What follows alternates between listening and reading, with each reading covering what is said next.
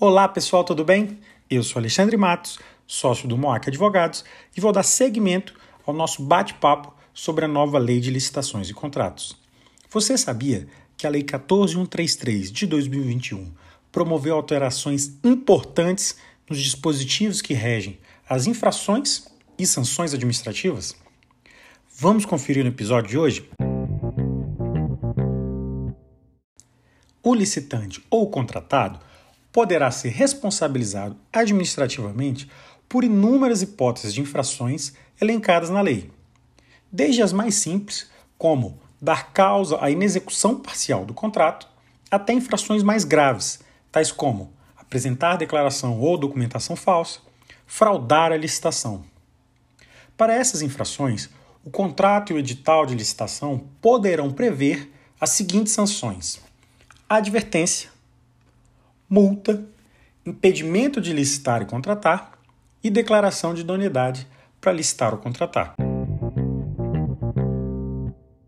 Como novidade na Lei 14133-2021, tivemos os critérios de dosimetria para que o administrador possa dosar a sanção a ser aplicada ao licitante barra contratante. Tudo isso em atenção aos princípios da razoabilidade e da proporcionalidade. Segundo dispõe a lei, a autoridade administrativa deve considerar os seguintes critérios: a natureza e a gravidade da infração cometida, as peculiaridades do caso concreto, as circunstâncias agravantes e atenuantes, os danos que aquela infração possa gerar à administração e a implantação de um programa de integridade ou mesmo o seu aperfeiçoamento.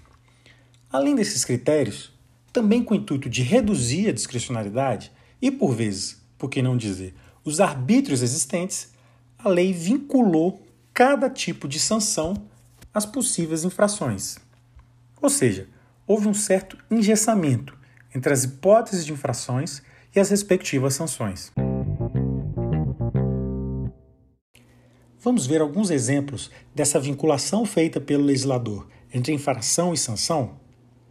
A advertência, penalidade mais branda, será aplicada exclusivamente na hipótese de inexecução parcial do contrato, quando não se justificar a imposição de penalidade mais grave.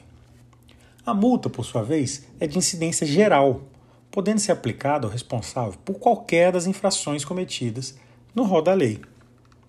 A multa vai ser calculada na forma do edital ou do contrato e não pode ser inferior a 0,5% e nem superior a 30% do valor do contrato.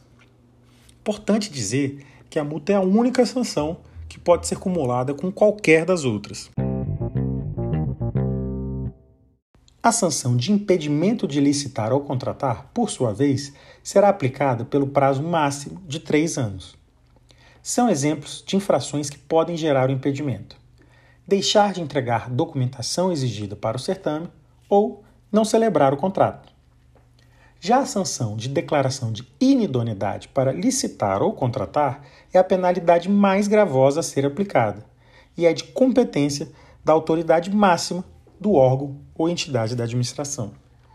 Além disso, ela terá o prazo mínimo de três anos e máximo de seis anos.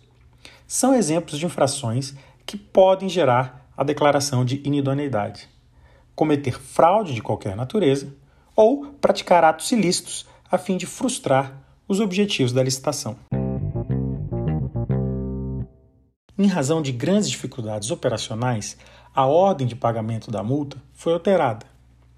Na nova lei de licitações, o pagamento das multas e eventuais indenizações serão imputados nos créditos que o responsável tiver perante a administração. Apenas na hipótese de sua insuficiência é que se executará a garantia prestada ou se cobrará judicialmente o débito.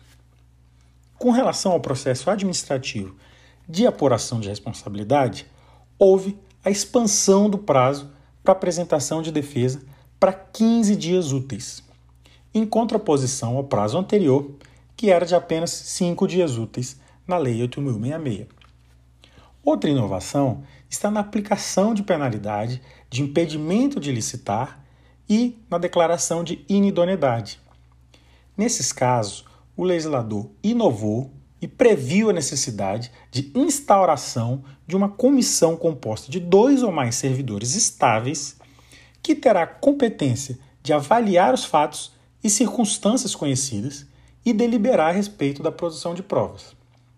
Nessas hipóteses, a lei previu, além da defesa prévia, a possibilidade de apresentação de alegações finais, também no prazo de 15 dias úteis, em atendimento aos postulados constitucionais de ampla defesa e do contraditório.